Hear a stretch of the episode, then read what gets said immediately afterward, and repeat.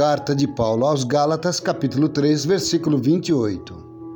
Nisto não há judeu nem grego, não há servo nem livre, não há macho nem fêmea, porque todos vós sois um em Cristo Jesus. Reflexão. Paulo escreve nessa carta algo muito importante e que merece nossa atenção, que somos todos iguais.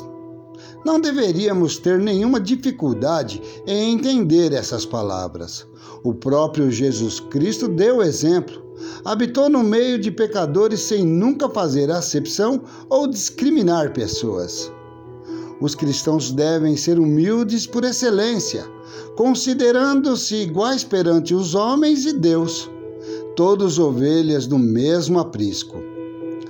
Quantos temam em manter uma postura orgulhosa, achando-se melhor que os outros, seja pela posição que ocupam, pelo dinheiro que têm, por serem bem-sucedidos, por estudarem em escolas renomadas, entre outras tantas temporalidades. Esse, definitivamente, não é o caminho que leva a Deus. Aliás, a essa sorte de pessoas prepotentes está reservado o pior dos mundos quando do julgamento o inferno. Ótimo dia!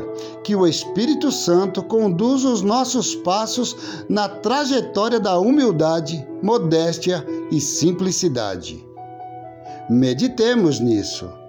Pastor e amigo Esquiavinato.